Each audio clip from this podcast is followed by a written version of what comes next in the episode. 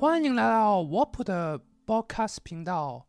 别我呢，在这里想要靠着这么一个 Broadcast 的平台，去读一些我从来没有机会去读、去了解的书本，然后我会透过这样的一个读书阁，去带着大家跟我一起去了解一些在历史之中的著作。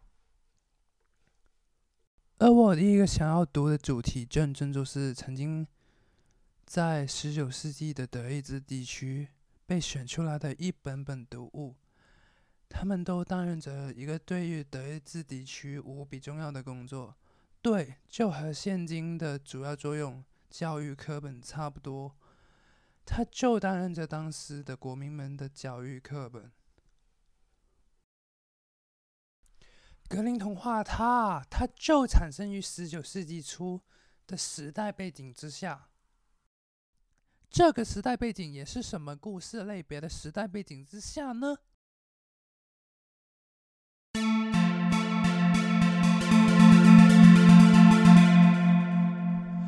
对呢，就是呢，就是在蒸汽朋克的那个年代背景之下啊。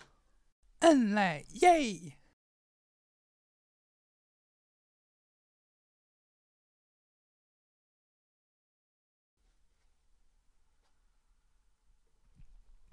这事呢，就发生在曾经由神圣罗马帝国统治之下的德意志地区。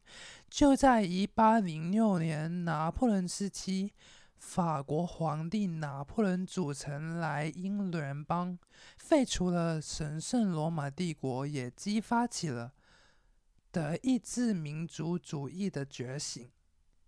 大批的知识分子投入了民族。